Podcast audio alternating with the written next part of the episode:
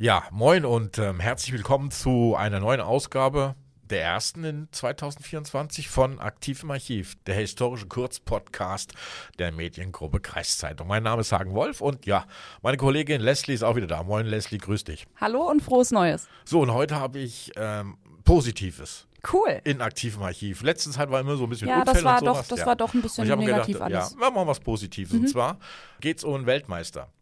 Mhm. Einen niedersächsischen Weltmeister. 1967 ist- ein Niedersachse Weltmeister geworden. Jetzt gebe ich dir mal drei Disziplinen vor. Okay. A, ist er Weltmeister geworden im Krabbenpoolen, im Wettflügen oder im Eierschaukeln? Krabbenpoolen? Nee.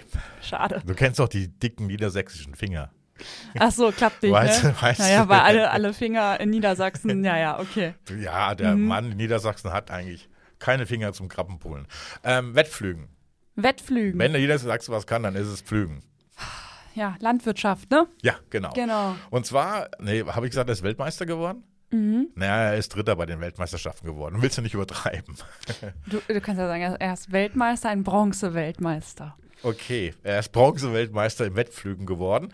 24 Jahre alt. Er heißt, er hieß oder heißt Heinz Henking und kam aus dem Landkreis Nienburg oder kommt. Und 1968, wie gesagt, Dritter bei den Weltmeisterschaften in Wettflügen. Was denkst du, wo die Weltmeisterschaften stattgefunden haben im Wettflügen? Weltmeisterschaften? Dann da in Nienburg vielleicht? Nö. Und zwar haben die stattgefunden in Rhodesien. Das ist in Afrika. Gibt's auch nicht mehr das Land. Heißt heute Simbabwe im südlichen Afrika.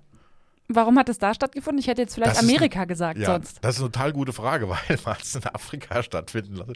Ich habe es damals nicht hingelegt und die hatten ein Problem. Es war zu trocken im Sommer in Hm, na Afrika. Mhm. Wer konnte damit rechnen? Das heißt, es hat lange nicht geregnet. Die ganzen Wettpflüger, die unten waren, die mussten diesen Acker, den sie dann pflügen sollten für die Weltmeisterschaften, diese mehreren Äcker, die haben die erstmal drei Wochen lang vorher gewässert, damit Oh genug Wasser auf dem Acker war, durch Trinkbrunnen aus der Nähe. Ja, was Und für eine Verschwendung. Ja, und zwei Tage bevor das Wettflüg, die Wettflüg-Weltmeisterschaft losging, hat so ein Strö- Ström geregnet, dass sie nicht mehr flügen konnten. Oh, na toll.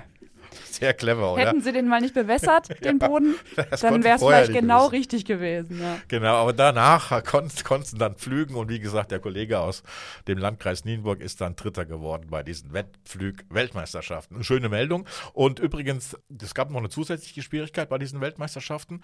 Ähm, das, was ich auch nicht wusste, ist, diese Wettflüger, die bringen ihre Pflüge mit. No, nein. Ja, also die, normalerweise hat jeder seinen Lieblingsflug. Frag mich jetzt nicht.